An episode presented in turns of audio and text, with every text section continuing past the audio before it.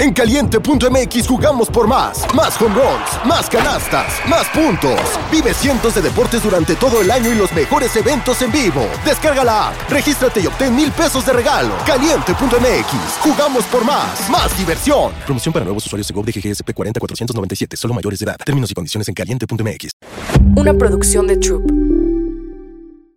Soy Max Kaiser y esto es La Burra Arisca. No eran, así nacieron. Tres mujeres diciendo una que otra sandez y buscando aprobación social. ¿Qué? Esto así se puso muy incómodo. Peor. Laura Manso, La Margator y Adina Chelminsky presentan La Burra Arisca.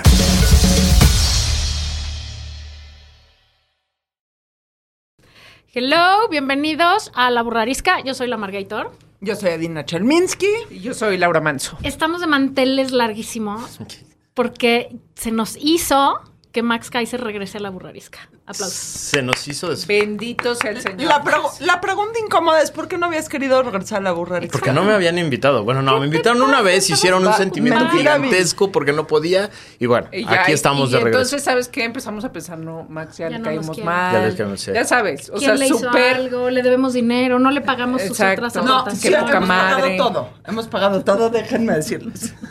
Max, qué bueno que estás aquí. Es un Estamos gusto, muy siempre. felices. Tenemos como misión esta temporada de La Burrarisca y la que sigue y siempre que sea necesario, pero sobre todo en este año electoral, hablar, hablar, hablar, hablar de la importancia de la participación ciudadana y, y como primera cosa que tú nos enseñaste aquí, la información. Saber bien de qué chingados va cada cosa que está involucrada en este año electoral. Entonces, estas señoras escogieron temas. No, no, no, no, no, espérate. Ah, Pregunta sí, sí, incómoda. Hay una perdón. la dinámica pregunta primero, sí, Perdón, ya la conozco muy bien. Perdón, perdón, me olvidé. Me- ay, ay, no, me ofusqué. Venimos de hacer un programa de cosas que dicen las señoras. Me, se me quedé en el track, perdón. Por favor, Max. Pregunta incómoda. A ver, la pregunta incómoda es, ¿qué están dispuestas ustedes tres y las que nos están escuchando a sacrificar en estos próximos siete meses para rescatar al país? Pero de, de veras.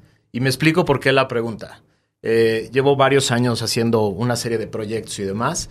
Y si yo tuviera un peso por cada persona que me felicite, me dice, qué chingón lo que estás haciendo y cómo te apoyo. Y después cuando digo así y se desaparecen, ya sería millonario. ¿Qué están dispuestas a sacrificar de su vida normal, de su vida común, para de verdad entrarle a rescatar al país? Yo voy primero. O sea, yo diría, sí, tiempo. Tiempo. O sea, participar toma tiempo. Tienes que dejar de ir a, o dejar de hacer, o hacer menos cosas, o, o ir a la marcha, o ir a sacar tu INE, o difundir, o aventarte el quien vive con la persona que le tienes que explicar por qué hace. O sea, tienes que invertir tiempo, que a lo mejor estarías mejor viendo la tele, pero hay que tomarse el tiempo de hacer algo por este país. Laura. Pues es que sí, la respuesta como natural es tiempo, lo que nunca tenemos y lo que no sabemos dar. Este. Que realmente, o sea, porque además si nos vas a comprometer, Max, esa es la pregunta incómoda para comprometernos. Sí. O sea, que quiero ir un poquito más allá del tiempo que estoy dispuesta a sacrificar. Este, no sé, creo que, que, que, que, que- o sea, es que realmente no, no, o sea, yo creo que no tengo la claridad que habría que sacrificar más además de tiempo. No, no lo sé, no, no tengo una respuesta. Yo estoy dispuesta a sacrificar a mis tres hijos para que... No, más allá de eso. Eh, siento que lo hago, no siento que lo hago suficiente, pero siento que es algo que todos tenemos que hacer. Eh, creo que trabajar, que es algo que yo hago en el día a día, con la gente menos privilegiada, en proyectos productivos, en eh, temas que el gobierno no ha atendido, como eh, digitalizar a la gente en la base de la pirámide, como cada quien en su, en su trinchera, pero el poder actuar y accionar y a toda esta gente, digo, voy a ser muy clara, sé que aquí no es de plantear posiciones políticas, pero básicamente lo que yo estoy buscando es que yo, Adina Chelminsky, no la burrarisca, es darle fuerza a la oposición. Y para darle fuerza a la oposición necesitamos poder fortalecer a todas esas personas que tradicionalmente la oposición olvidó y que les tenemos que dar herramientas de mejora tecnológica y económica para sus vidas. Y eso es lo que yo estoy. Y ni siquiera lo veo como un sacrificio. Lo veo porque no lo estoy haciendo como sacrificio. Y creo que nadie de nosotros lo está haciendo como sacrificio, Sí, sea por sea. lo estamos haciendo como, o sea, estamos convencidas aquí de que es una obligación humana, ciudadana y la verdad es que es un placer también poder hacer algo para mejorar a México. De- Deja, eh, explico, déjenme explico ¿Tú por qué? qué. Mi seguridad. Y, y ahí les va. Eh, ¡Pum! sí, eh, Sí. eh, en, en los últimos dos años, Pero, pero Pero- ya lo haces, o sea. Correcto. o sea, en los últimos dos años he recibido más amenazas, denuncias, este, acoso, etcétera, que nunca en mi vida, ¿no? Eh, y a mi familia le preocupa. Y, y- y- y de pronto se siente que aún hace poquito estaba en un restaurante con mi hijo, los dos comiendo, y de pronto volteó y me dijo, ese señor te está viendo raro, ¿no? Y se, se siente pinche. Y, y la pregunta va porque eh, me ha tocado en los últimos dos, tres años, en reuniones privadas, hablar con N empresarios, líderes sociales, líderes de comunicación que mientan madres de este gobierno en privado. Y a la hora de Claro. decirles y qué estás dispuesto a sacrificar allá afuera, es muy poco. Ya te entendí. O es nada. muy poquito, ¿no? O sea, es decir, y siempre es que no, es que tengo unos trabajadores que atender, es que tengo una empresa que, que, que Es prote- que hay que cuidar Que es cierto, a ver, a ver, es cierto Es porque es un gobierno muy violento y muy vengativo. Pero, pues sí está cabrón, porque se viene un año en el que hay que, eh, en el que hay que meterle piel al asunto, porque si no, se, se viene, se viene cabrón, ¿no? ¿Y Eh, hablas particularmente de los empresarios, Max? sí, sí, es. Pues sí, porque son, lo- son, son los que tienen el poder. el Abiertamente otro poder. digo que son mi más grande decepción de este sexenio. Sí. O sea, Sí. me, ha, me ha tocado convivir con ellos varias, un par de décadas. En algún momento estuve en Coparmex y fui presidente de la Comisión Anticorrupción y en privado son súper echados para adelante y bocones y puta y vamos a hacer y vamos a... eh, y a la hora de la hora, este, los ves tomándose la foto en Palacio y pagando este, tamales de chipilín este, en miles de pesos, ¿no? Y es, es, es entonces, por eso la pregunta, que estás Claro. dispuesto a sacrificar? Aquí Claro. voy a estar de acuerdo en estar en desacuerdo. Cuando dices los empresarios, estás hablando de un mínimo parte de los empresarios. Déjame Sí. hacer mi punto. La mayor parte de los empresarios, chicos, medianos y grandes de este país, sin mencionar a lo mejor a los 20 grandes empresarios de los que estás hablando, que se toman la foto y tendrían el poder de cambiar y luego no hace nada. El hablar del empresariado como este bloque homogéneo de gente que dice una cosa y luego no hace una cosa, creo que no es el punto y creo que también es algo que tenemos que distinguir. La mayor parte del empresariado en México es empresariado chico, empresariado mediano y empresariado grande y es gente que lo que arriesga para este país es el, su trabajo, sus empleados, eh, lidiar con el IMSS, lidiar con el SAT, eh, buscar generar mejores y mayores fuentes de empleo, que a fin de cuentas es lo que va a generar eh, poder, poder hacer de este un mejor país. Entonces, yo distinguiría aquí en los empresarios a esta cúpula de 10, que a lo mejor no son más de 10 o de 15, y el resto del empresariado que sí está dispuesto a arriesgar, porque sí está arriesgando, porque el tratar de el tratar de invertir tú tu propio dinero como empresario hoy en este país es jugarte la piel y jugarte el patrimonio y jugarte el trabajo. Entonces sí creo que hay que distinguir al empresariado de una cúpula empresarial gacha. De, acuerdo totalmente con la distinción. De acuerdo. Eh, yo, yo diría que son más de 10. Son 100 familias, 100 grandes empresarios que han, han tenido el sexenio de su vida. O sea, Claro. les ha ido mejor que nunca en la vida. Eh, pero, y me refiero también a, los, a las organizaciones empresariales, a las cúpulas de las organizaciones empresariales. Y me encantaría que este, esta distinción fuera también un reto para el empresario grande, mediano y pequeño que no sabe qué hacer. O sea, que, que, que no es que le tenga miedo al tema, no sabe cómo organizarse. Y, y ahí es por donde creo que, que- creo que vale la pena empezar, ¿no? Eh, ¿qué tenemos que hacer los próximos siete meses para, para y, rescatar? y este bueno, país? nada más para ahondar y terminar entendiendo el, el, el- el- el- a ver, la obviedad es los empresarios no quieren, este, no quieren levantarse y decidir las cosas, este, más allá que en, en- en- en corto, porque han, les ha ido muy bien económicamente y han crecido y les han dado chamba, este, etcétera. Eh, pero a diferencia, o sea, dijiste, estoy especialmente decepcionado.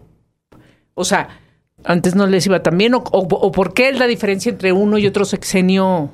A ver, los empresarios en los sexenios del PAN eran súper activos, súper críticos, se organizaban muy bien para poner sus puntos sobre la mesa y generar cambio.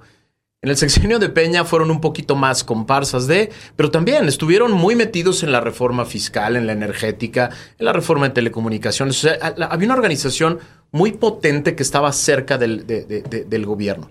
En este gobierno, ese grupo de empresarios, los muy ricos y los organizados, eh, en corto te dicen todas las tragedias que están sucediendo en el país.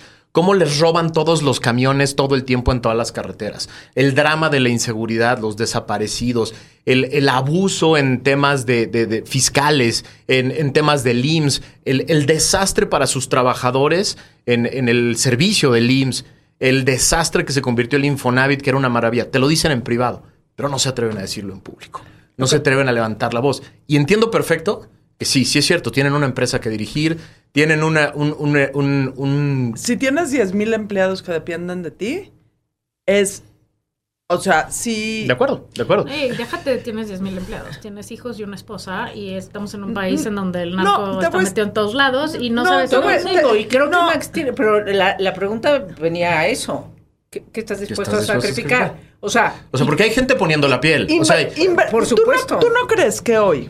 No me quiero que este sea el programa. Lo discutimos después. después lo discuto. Pero ¿no Ajá. crees que hoy invertir en México como empresario, eh, aún con toda la incertidumbre fiscal, política, eh, Toda, eh, toda que hay, es poner un poquito la carne en el asador? Sí, sí puede ser, pero a ver, al, al mismo tiempo hay reporteros que están asesinando porque levanta la voz sobre el crimen organizado, medios locales a los que van y balacean eh, varios días, organizaciones de la sociedad civil que hablan sobre la corrupción, los desaparecidos y demás, a los que se. O sea, digamos, hay diferentes formas no. de poner la piel. A ver, no, no, duda, digamos, el, este, el programa Ah, no ah, se debe ah, tratar de esto. Vamos, pero... a, vamos a cambiar el tema y Claro. esto lo discutimos. solamente quiero hacer una acotación porque, porque no supe responder la pregunta, pero es que justo yo no lo veo como sacrificio, yo lo veo como, como mi trabajo, ¿no? Sí. Este, me sucedió, este, mencionaron mi nombre en la mañanera, Sí. que no lo voy a dejar de hacer, pero, pero no es un sacrificio, es,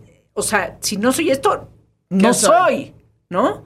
Este, y claro que dices, hijo, qué miedo, te, te- te tienen, te, tienen este, Sí, no se siente bonito.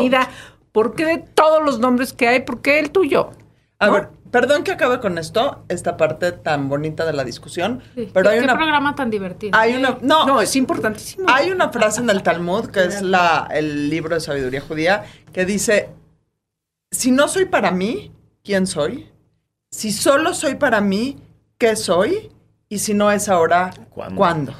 Entonces creo que es ese punto el que tenemos que tomar Así. todo mundo. Si, so- si, no, si no voy a hacer por otros y trabajar por México, ¿cuál es mi objetivo en la vida? Pero si se me va a olvidar quién soy yo como persona, eh, también no está bien. Y si no es ahora, ¿cuándo? Y con el primer punto que quiero tocar, cambiando el tema, es uno de los puntos que más me preocupa a mí.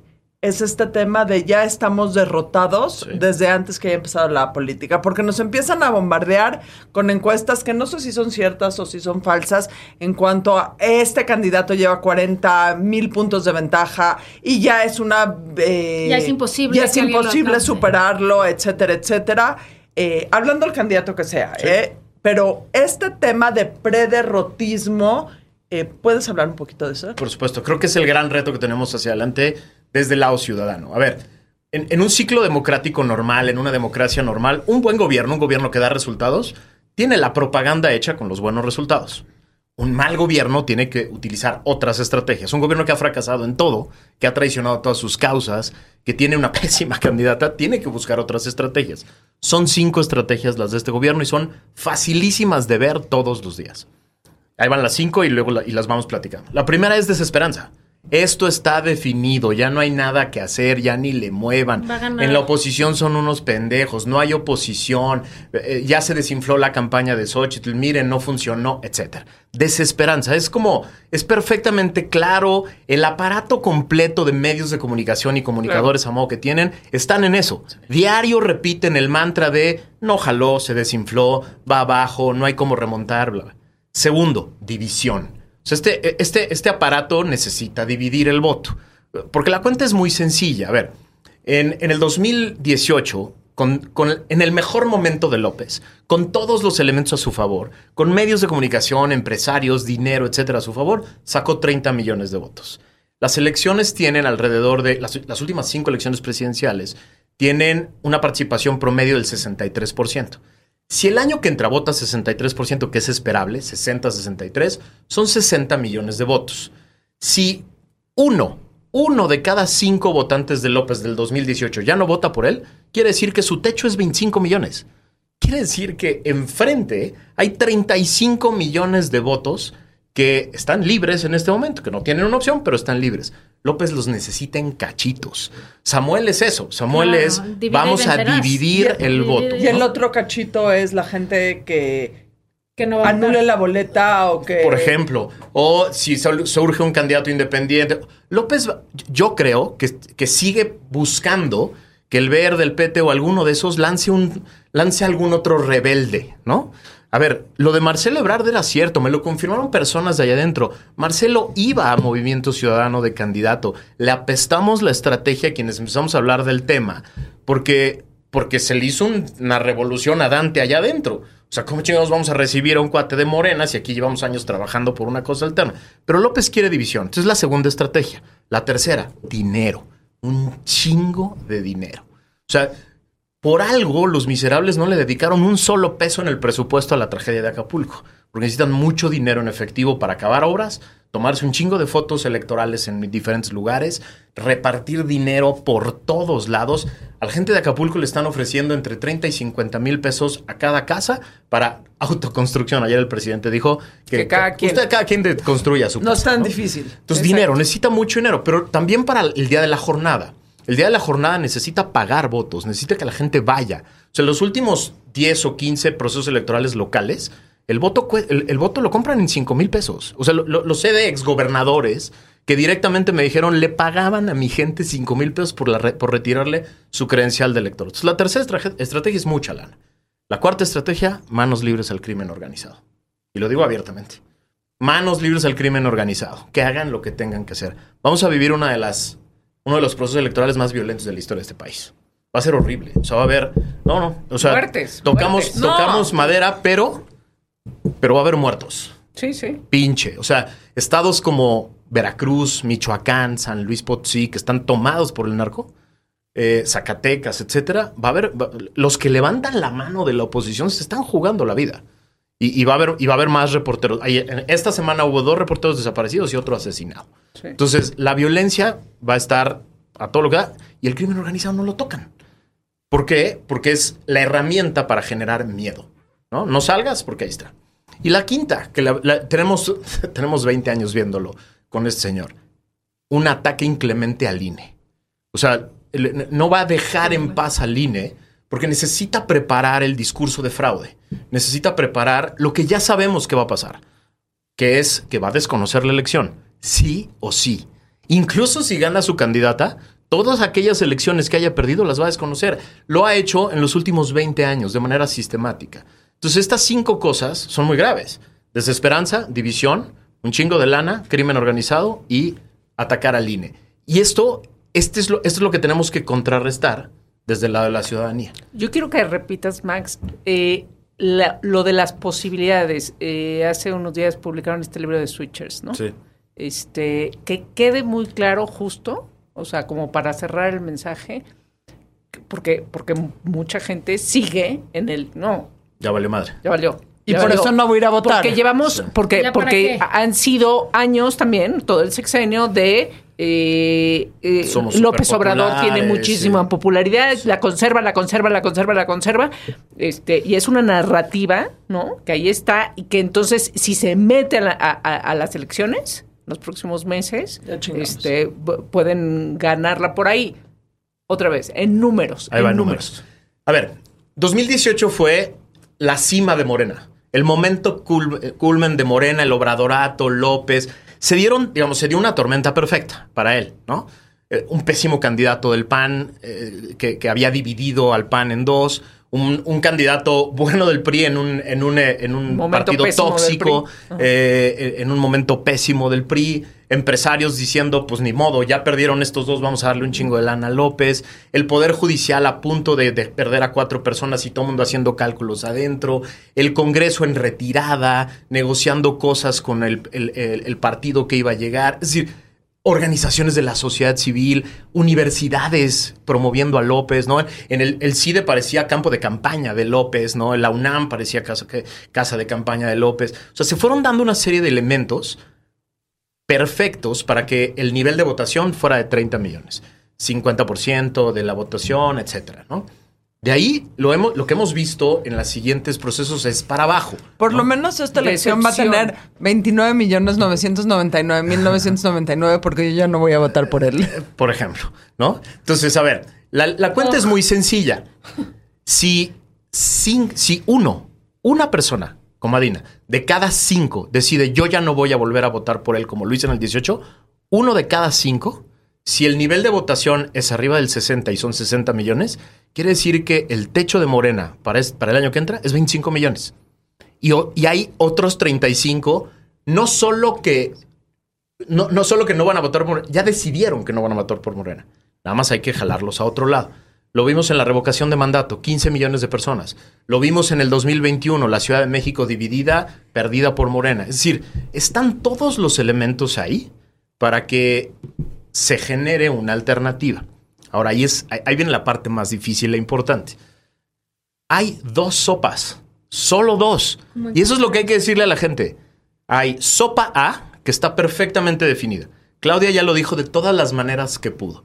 Yo, lo que hizo López, igualito, idéntico, punto. Copy paste. es, no, no le voy a mover un centímetro. Es lo que ofreció para que fuera la candidata.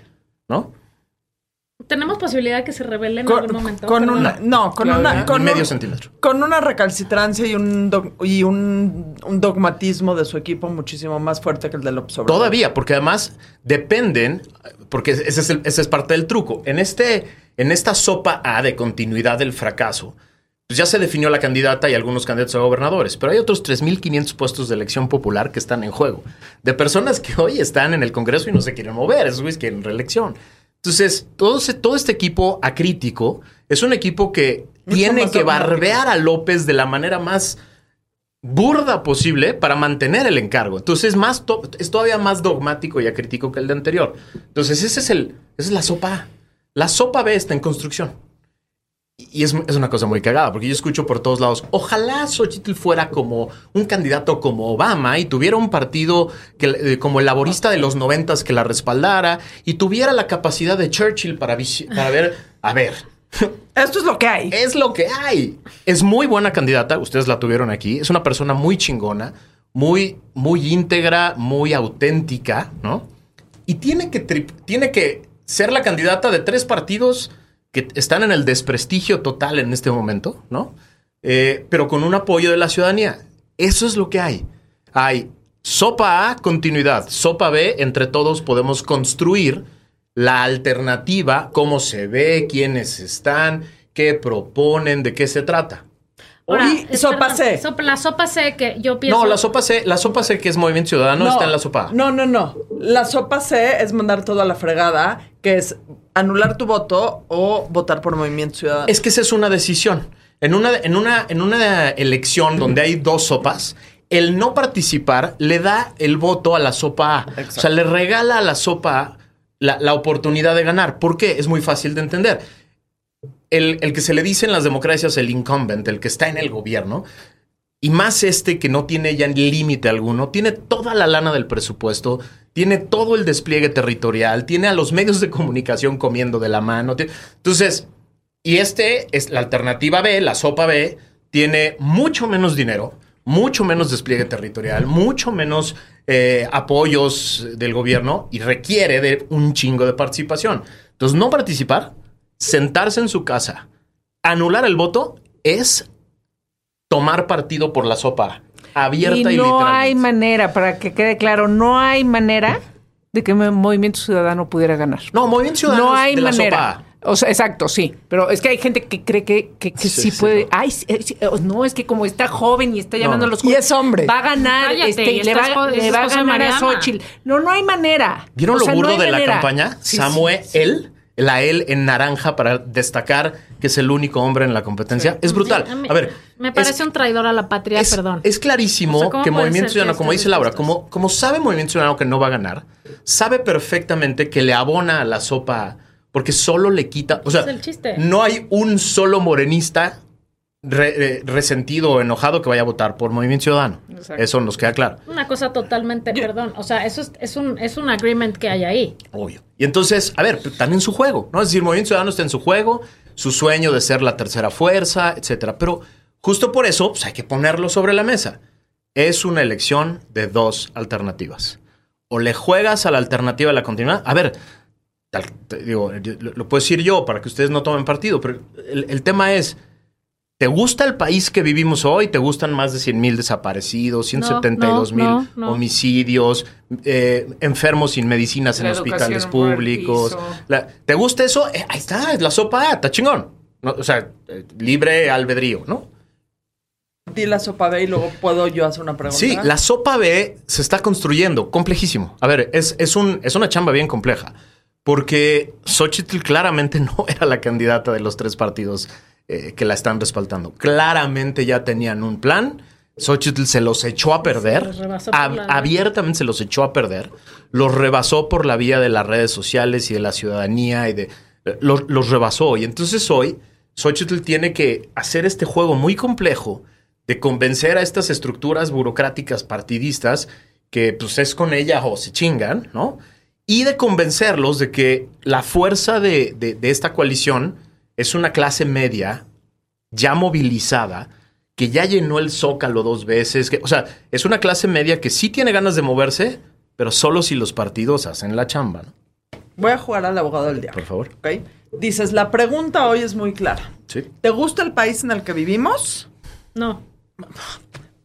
Déjame no la acabar. contestes hasta que acabe de hacer la pregunta. Pero hay mucha gente Sí. que dice, no, no me gusta el país en el que vivimos, pero tampoco me gustaba el país en el que vivíamos antes. De acuerdo. O sea, no me gusta el país en el que vivimos hoy de López Obrador, pero tampoco me gusta el país que gobernó el PRI y que gobernó el PAN. ¿Qué le dices a esa gente? A ver, yo creo que esa gente tiene que entrarle a las discusiones de los temas de las campañas, justo porque esta campaña no debe ser una campaña de nostalgia, sería una pendejada brutal. Que la candidata y los diferentes candidatos dijeran, antes estábamos mejor. No, no, ni madre. Ya no hay que hablar de antes. no- exacto. No, espero que no se vayan por ahí. Yo creo que no. A ver, yo, yo creo que hay muy poquitas personas que, que plantean la idea de regresemos a lo de antes. Yo sí creo que hay la oportunidad de construir una campaña y una oferta de país hacia adelante. Sí creo que está ahí la posibilidad. Está cabrón, porque tienes al PRI, al PAN y al PRD en la boleta. Entonces, pues sí, es una venta difícil. Es de- o sea, son, son partidos y personas que ya gobernaron, que ya decepcionaron a mucha gente, y ahí están. Pero es lo que hay. Es, es, el, es la opción B. Y entonces es muy fácil de explicar. Si no te gusta y dices, sí, ching su madre, yo, yo PRI, PAN, PRD no. Y no me cae bien Xochitl. Se le fue el discurso en un... Se le fue el No prom. me entonces ya por eso no me convence. Exacto. Está bien. Entonces, pues nos quedamos otros seis años en lo que vamos y mucho peor. ¿Por qué? Una- es, es muy fácil de entender. Claudia no es López. Claudia no va a tener ni la capacidad de López para contener El Congreso. los movimientos al interior de su partido primero. O sea, para, para ganar la presidencia, Morena tiene que hacer algo muy parecido a lo que hizo Peña en el 2012. Para juntar a los PRIs del 2012, Peña tuvo que ofrecerle carteras a los 20 PRIs diferentes que había. Y entonces por eso fue un desmadre el gobierno, porque cada quien gobernaba en su secretaría como, le- como quería, porque Peña no tenía el control del tema. Si gana Claudia es lo mismo. Es un gobierno de tribus eh, desperdigadas en diferentes lugares y, y un desma Y el Congreso todavía peor. O sea, Por- lo que estás diciendo es que Claudia no tiene la capacidad de unir a Morena. No, sea, para nada. No, o sea, No, no, bueno. podemos criticar a López Obrador de lo que sea, pero que es un político sagaz y Manipulador. Manipulador. Sí, y manipula. Y, Sí, sí. O sea, y que Este- sabe mover las fichas de todo. O sea, sabe, tiene lo, es el titiritero sí. máximo, sin lugar a Pero, dudas. pero a ver, eh, entiendo, el Claudia no tiene la capacidad, pero ¿y si lo hace López? ¿No, no lo estará haciendo López? No, yo creo que ya no. A ver, en México sí es muy claro. A ver, yo creo que Claudia le escogió López porque es la, la- la persona más leal que puede tener, que ha tenido durante 25 años. Sí. ¿no? Y yo creo que Claudia no le va a jugar chueco a López. Esa es la apuesta, ¿no? Pero sí creo que tampoco López va a tener el arraigo que tiene hoy con una presidenta diferente. Y con tribus ya puestos en las diferentes carteras del gobierno, ¿no? O sea, eh, va- van a hacer, van a hacer lo que quieran. que tribus que el día que gane Claudia, o que gane, o sea, el día que si gana Claudia, se van a empezar a posicionar para tener la elección del 2030. Y para tenerla contenida y para tenerla respondiendo a sus intereses particulares, dando contratos. O sea, sí, sí, sí, sí es importante que la gente entienda que los próximos seis años, si llegara a mantenerse el obradorato, es un obradorato bis muy chafa, muy desordenado y muy peligroso para las instituciones. Ahí, ese es mi punto. ¿Qué es, o sea, el no, porque hay este debate de no regresar al PRI y al PAN, este, y, y, ¿no? Los resultados que hayan tenido. Eh, aquí que realmente qué se está jugando. O sea, es- eh, va más allá del PRI y el PAN. El Absolutamente. país. Este, va más allá de me cae bien, me cae mal Morena. Eso no es. El punto de las instituciones a mí me parece fundamental. Déjame te pongo tres ejemplos. no creo que haya la claridad en, en los ciudadanos sobre este tema. Es, es clarísimo, así como lo dices. Y creo, déjame te pongo tres ejemplos. Ejemplo número uno, el crimen organizado. O sea, si, si no reconstruimos este país y no hay una, una, una estrategia clara, integral, que no es mandar policías, es va, va desde la prevención del delito hasta la investigación, ministerios públicos, jueces, policías, eh, los diferentes órdenes de gobierno actuando, lavado de dinero, es, es complejísimo. Si no hacemos nada en contra de eso, hoy, a ver, eh, acaba de salir un reporte hace un par de meses de unos expertos en el tema de crimen organizado. El 81% del país, el 81% del territorio del país tiene presencia activa del crimen organizado. Son 175 organizaciones, cinco organizaciones dominantes. Dos de ellas, Jalisco Nueva Generación y Sinaloa, tienen 100 mil empleados operando por todo el mundo. Entonces, si no hacemos, eh, eh, esos güeyes no están esperando a que eh, se organicen y a ver quién gana. Eh, Ellos están actuando para capturar al Estado con la complacencia total de este gobierno. Ese es un ejemplo. Ejemplo número dos. El, el tema de, de- de- la seguridad social y de la salud pública en México. Se, des- se destruye. No es que antes estuviéramos en, en- Dinamarca, pero, pero un niño tenía medicinas para el cáncer en el IMSS. Hoy, hoy es un drama. La desaparición del Seguro Popular dejó a 18 millones de personas sin acceso a la salud. Quiere decir que hoy otra vez hay personas en la sierra que si un niño se enferma de diarrea se muere y la, la familia se queda sin nada. Pasó de 2 millones de gastos catastróficos que tenían los mexicanos al año a 5 millones. Cinco, gastos catastróficos quiere decir que como la familia no tiene un sistema de seguridad social, tiene que destruir su patrimonio para salvar a un miembro de la familia. Y, y aquí voy a poner, hacer un paréntesis. Todas estas dádivas o programas sociales en donde el, el gobierno le da dinero a la gente de bajos recursos, se les está yendo en compensar eh, todas estas cosas que dejaron de recibir del gobierno. Absolutamente. Que es dramático porque no lo, no lo alcanzan a ver, no lo pueden ver. Hay familias hoy en México, el promedio según el, el- el Coneval es, es familias recibiendo 15 mil pesos al mes. Entonces son familias que ya sabemos por quién van a votar y con justa razón. Es decir, si estoy recibiendo 20 mil, 15, 20 mil pesos del gobierno, como por qué cambiaría yo mi Sin alternativa? duda, a esas duda. personas es muy difícil además explicarles, oye, se te fue el sistema de salud pública, ¿no? ¿Es cuál, güey? Exacto, O sea, ¿de qué de, me hablas? de cuál me- ¿de cuál sistema me estás hablando que yo nunca lo vi? Pero entonces ese es el otro drama. O sea, imagínate, fuimos el único país de la OCDE que después de la pandemia disminuyó dramáticamente su expectativa de vida, ¿no? Varios años. Sí, el resultado de la pandemia fue una. Entonces, imagínate que estamos. O sea, este es el segundo de ejemplo de institución. Imagínate que acabamos de destruir las instituciones de seguridad social. Se hace un caldo de cultivo brutal de, de- de- de- de- de- de gente pobre que dice, carajo, a ver a qué horas me toca a mí, ¿no? Y el tercero es la posibilidad de votar. O sea, así de sencillo. El- el- este gobierno claramente ha dicho que quiere destruir al INE. El señor López mandó una iniciativa constitucional que frenamos los mexicanos en la calle que abiertamente pretendía destruir la posibilidad de votar, de que nosotros votáramos. Quería que los consejeros fueran electos, quería que una serie de, de- locuras. Y entonces se nos va la posibilidad de votar. Entonces, imagínate, solo con tres ejemplos del ataque institucional, se nos acaba la seguridad y la paz en la calle, se nos acaba la base de seguridad social para los que más la necesitan, se nos acaba el derecho a votar. Y agrega la transparencia, ¿no? No, Sí, y toma. agrega la Suprema Corte de Justicia. Por favor, hablemos de eso también. Es, es, es dramático. O sea, la propuesta del presidente y de Morena, y Claudia ya la retomó en varios actos de campaña, es el, elijamos al Poder Judicial. Ya nos enseñaron en su última terna a qué se refieren cuando dicen elijamos al Poder Judicial. No tengo nada contra esas tres mujeres. Lo que sí es que ninguna de las tres tiene perfil ni para dar clases en Ni una prepa de, de- nada. de- de derecho. Sí. Eh, o sea, y, y una es la hermana de de la secretaria de gobernación. exacto. Otra es la hermana del, del- del jefe de gobierno de la Ciudad de México. Y la otra es una señora que aparece en un video como loca brincando, aplaudiéndole a López en un discurso. Esa no es la corte que queremos, ¿no? Entonces, sí, sí están en peligro las instituciones. O sea, sí, en la sopa A hay un peligro claro. No es nada más dos planes de gobierno diferentes. O sea, no es simplemente lo que ves en Europa y en otros lugares de eh, diferentes planes para manejar el presupuesto o diferentes formas de hacer ciertas cosas. Son dos modelos de país diferentes. Aquí en estas elecciones el, el 4 de 6 de 4 de junio, el que sea domingo, eh, no solo hay una so- no solo hay sopa, Sí. sopa A y sopa B. Hay Hay muchas sopas. También Hay- hay guisado. guisa- también hay guisado o hay postre Sí. o hay eh, entrada, díganlo como le quieras decir. Y esa es más, hay plato fuerte. Y ese plato fuerte es el Congreso.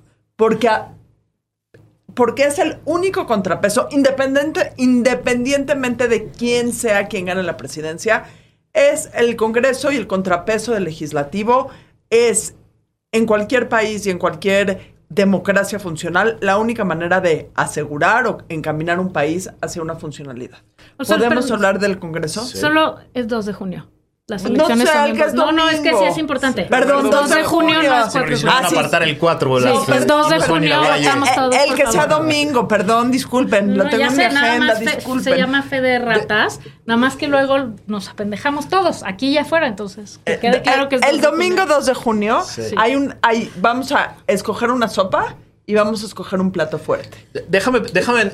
Es una babosada lo que voy a decir. la- no es una corrección para ti, pero déjame decirte por qué no me gusta que le digan plato fuerte. Porque mucha gente le dice plato fuerte de por lo menos rescatemos al Congreso.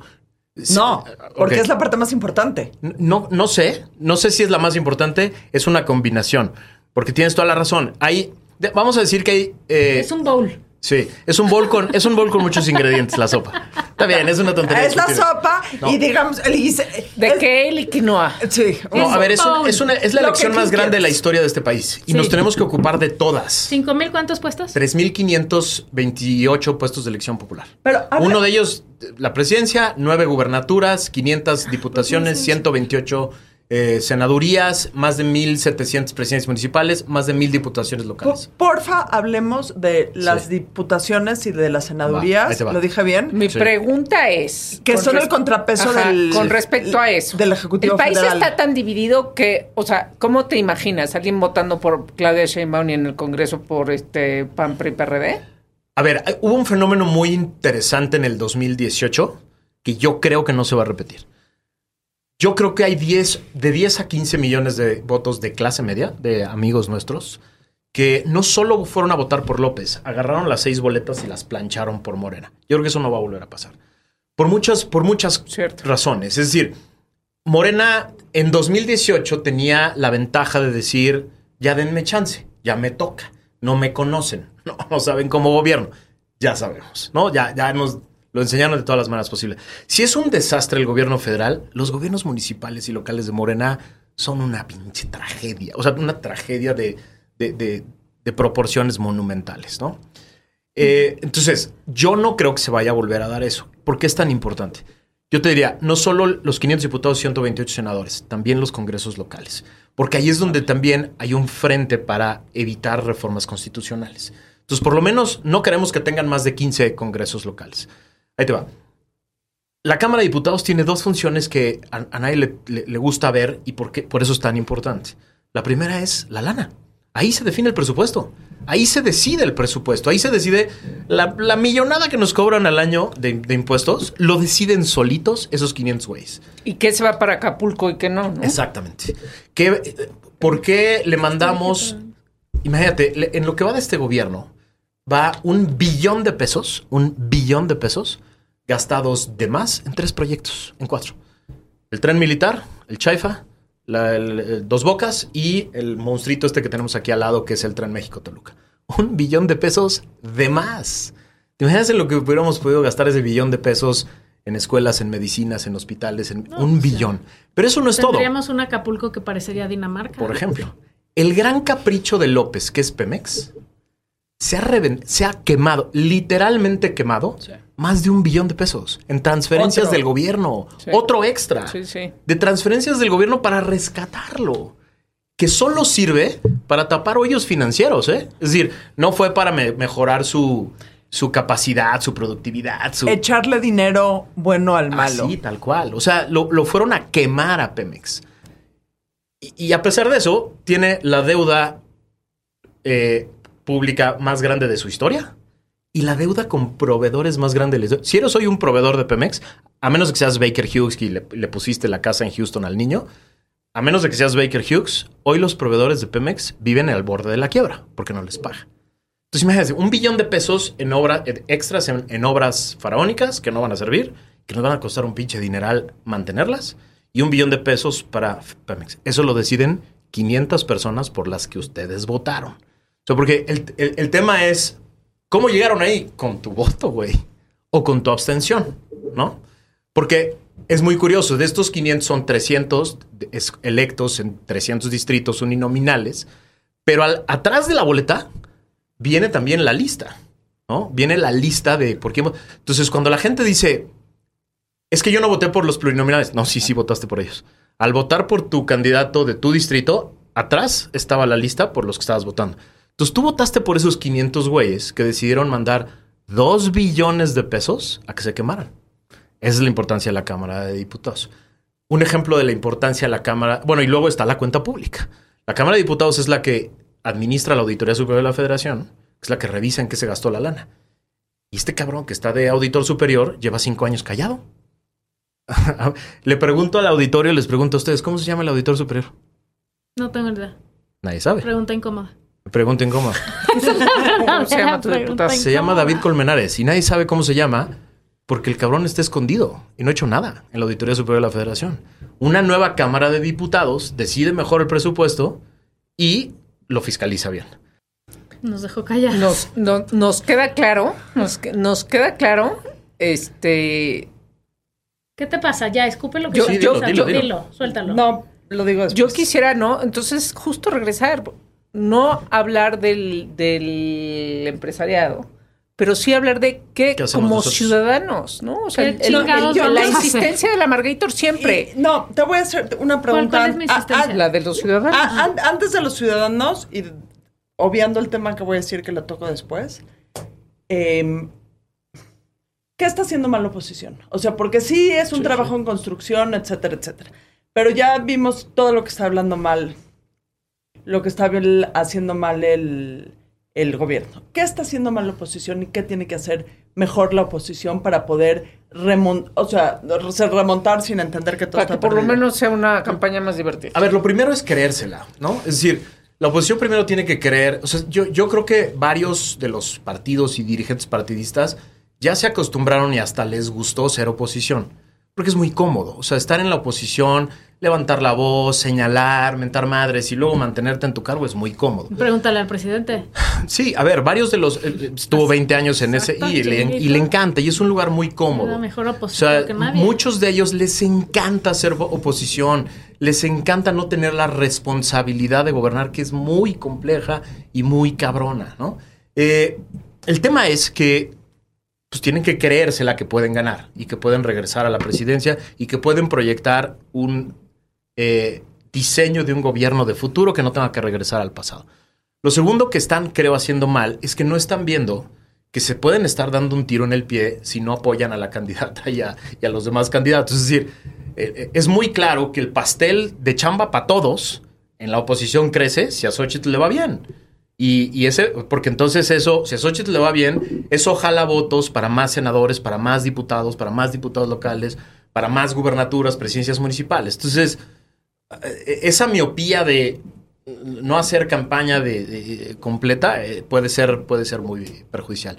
Y lo tercero que creo que están haciendo mal es que todavía no se creen la idea de que hay una ciudadanía activa que sí tiene ganas de echarles la mano. O sea, todavía utilizan el concepto de ciudadanía como un eh, concepto de moda, ¿no? Eh, nosotros con los ciudadanos. Sí, güey, pero ¿cómo? O sea, ¿qué, qué, vas a hacer para llamarlos, jalarlos a la campaña, ponerlos en el, en el, en el tema? O sea, es, es muy grave que el- el- la, oposición vea que hay una clase media lista para activarse, para movilizarse, para hacer, que solo te necesita cierta dirección y no lo quieren hacer, no lo quieren hacer genuinamente, porque entonces implica para ellos a lo mejor menos posiciones, o menos control sobre la agenda, o menos control sobre la candidata, ¿no? Entonces creo que esas son las tres cosas que, que podrían corregir y podrían corregir fácilmente. Y pensar que la unión hace la fuerza, punto. Sí, O sea- y, y- y no tenemos que caernos bien eh, No, todos, no, ni es una estar cosa de acuerdo en estrategia todo. política. Es estar de acuerdo en cosas Ni- ni fundamentales. estamos- A- aprender de Ni López estamos- Obrador. ¿Te acuerdas que es cuando se unieron con el PES? O sea, que decías cómo este.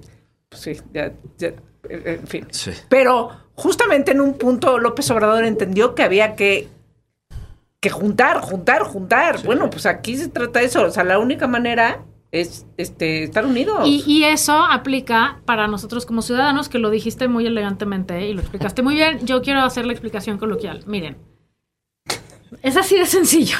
Es que a mí me llegan muchas de estas preguntas de, es que odio a Morena, no quiero que Morena siga, qué horror, estoy, no estoy de acuerdo. Pero pinche alito. Ay, pero es que el PRI y el PRAN, y nunca jamás podría votar. Les voy a explicar una cosa. Solo hay esas dos opciones. ¿Están de la chingada? Muy probablemente sí. Eh, Unas mejores que otras, sin duda. Vota por Morena o vota por la otra. N- Lo que no se puede hacer, ajá, sí, pero lo dijo muy bonito.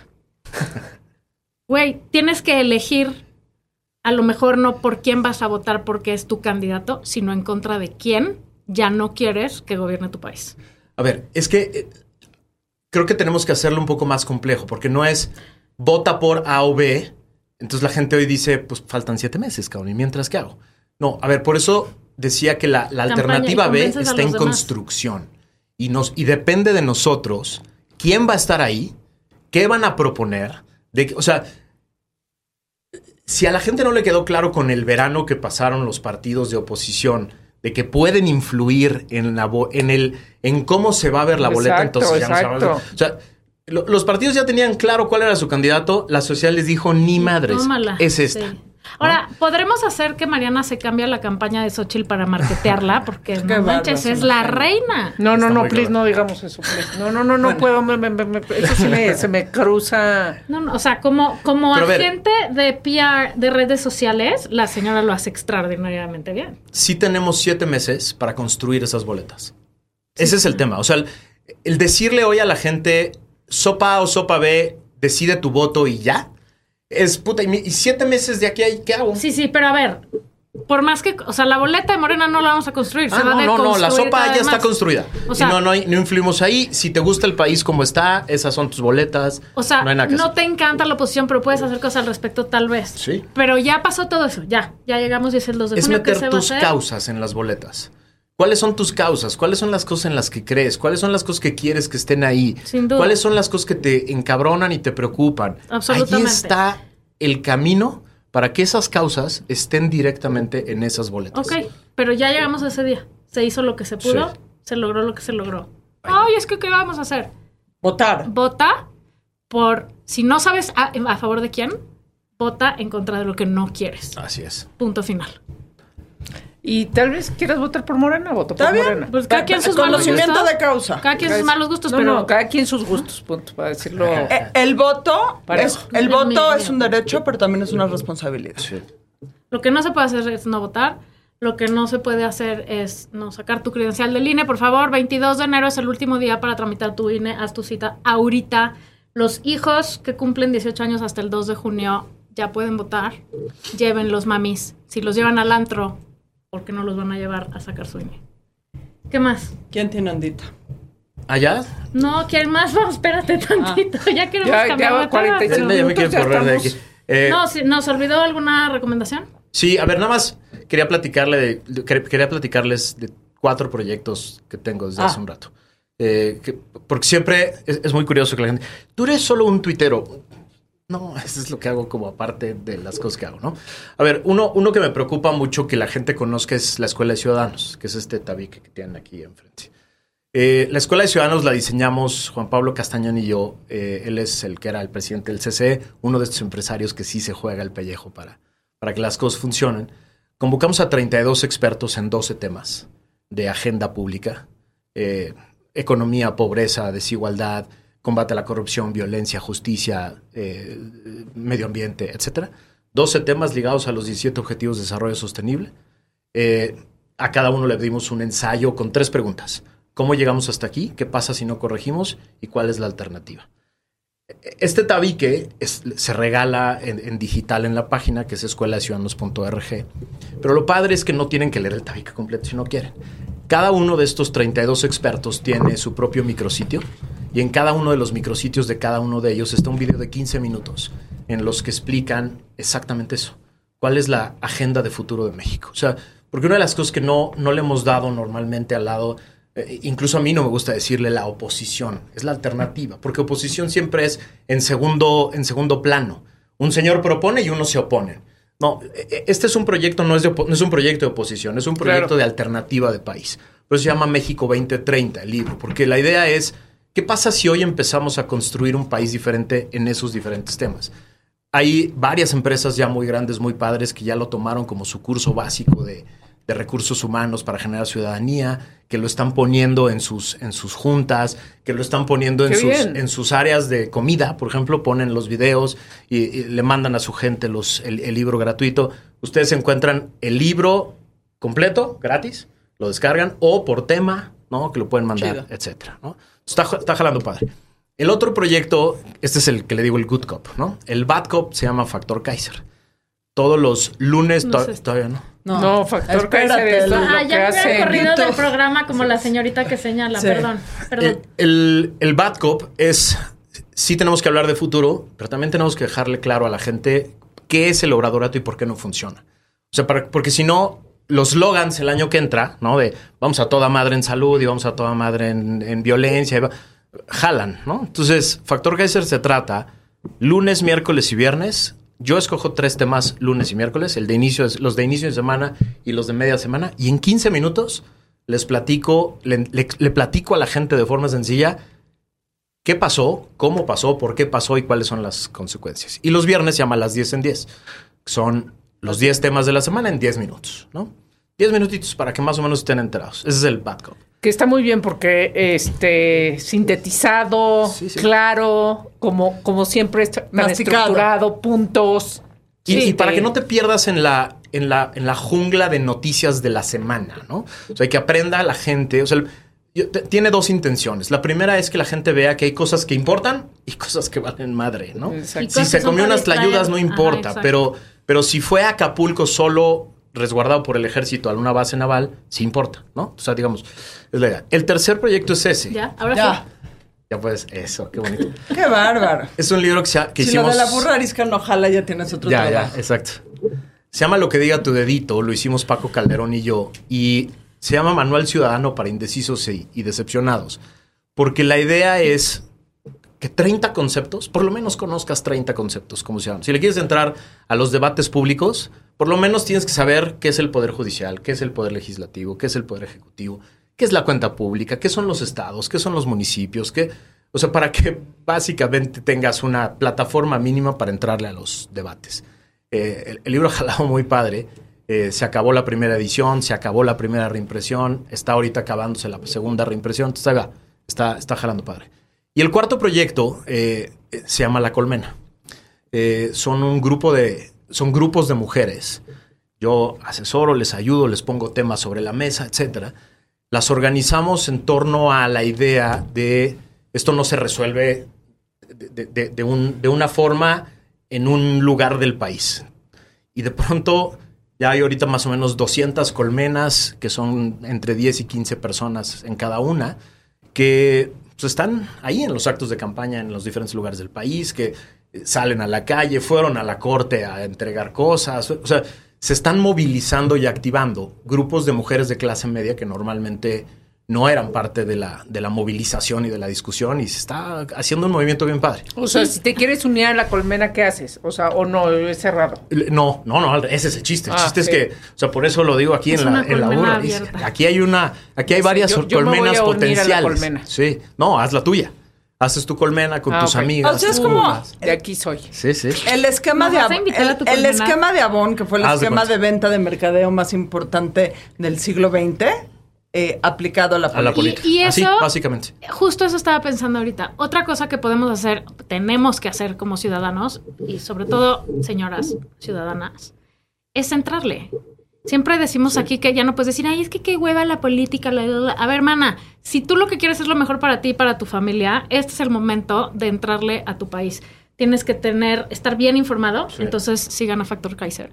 Tienes que pasar información y, y ponerle información a gente que no tiene esa información. O sea, tu amiga que solo habla de los leggings que se va a comprar, está bien, pero luego dile, güey, sí sabes que está pasando esto y esto y esto, ya tienes tu INE. O sea, es decir, hay que hacer campaña nosotros entre nuestra Y gente. tienes que tomar decisiones informadas, para eso esta escuela de Sin, ciudadanos. sin duda alguna. Y tienes que, que volverte parte de la vida política de tu país y entender que, dame, o sea, o nos ponemos la pila o nos carga la chingada. Es así de fácil.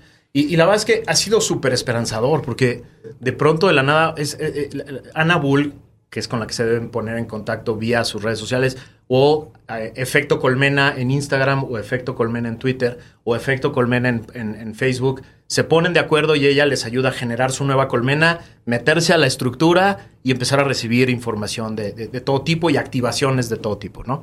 Eh, ella de pronto era una mamá con tres hijos que hacía actividades. Cuando se dio cuenta, ella había rentado 52 camiones para llevar a la marcha de noviembre al INE, ¿no? O sea, de repente ya se había activado y, y lo, lo más chistoso de todo es que todas ellas lo dicen, en el momento en que te empiezas a activar y empieza a entrarle este tema, ya no hay para Te atrás. apasionas. Ya no hay para atrás. imagínate además el poder que tenemos las señoras, porque somos el 52% del padrón electoral. Sí, sí. Ustedes Ahora, van a definir la Las mujeres. Las mujeres. Ahora, la, la otra gran, es mi última pregunta, perdón, ya sé que ya nos tenemos que ir, pero se la voy a hacer a todas las personas que vengan a hablar Sí. de política aquí. Se la hice a Xochitl también.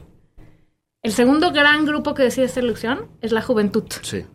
¿Cómo los jalamos? A ver, yo lo que siempre le digo a, a- a los adultos que me preguntan eso en conferencias y demás, primero dejen de decirles que son de cristal, que son apáticos, que, o sea, de entrada dejen de, dejen de, de madrearlos, Minimizarlos. porque siempre la este, pregunta en las conferencias es, oye, a ver, ¿qué hacemos con los jóvenes que son unos apáticos, que son unos... No, de entrada dejen de decirles así, porque no, no hay manera de llamarlos. Pero son tres cosas muy sencillas, sus temas, su idioma, sus plataformas. O sea, si queremos jalar a los jóvenes a nuestros temas, hablar de PMX o de... No, no hay manera. Si lo queremos hacer en Facebook o en una conferencia de tres horas, no, no hay manera. Y si lo queremos hacer con nuestro idioma y nuestras presentaciones, así, tampoco hay manera. Sus temas, sus plataformas, su Claro. idioma. Y si le quieren entrar, ¿eh? Nombre de Sí, juego se llama. TikTok. Ent- de entre otros, ¿no? Sí, sí le quieren entrar al tema. Ok, ojalá que entren al tema entendiendo que Pemex o no Pemex es el país donde van a vivir. ¿no? Sí, sí, sí.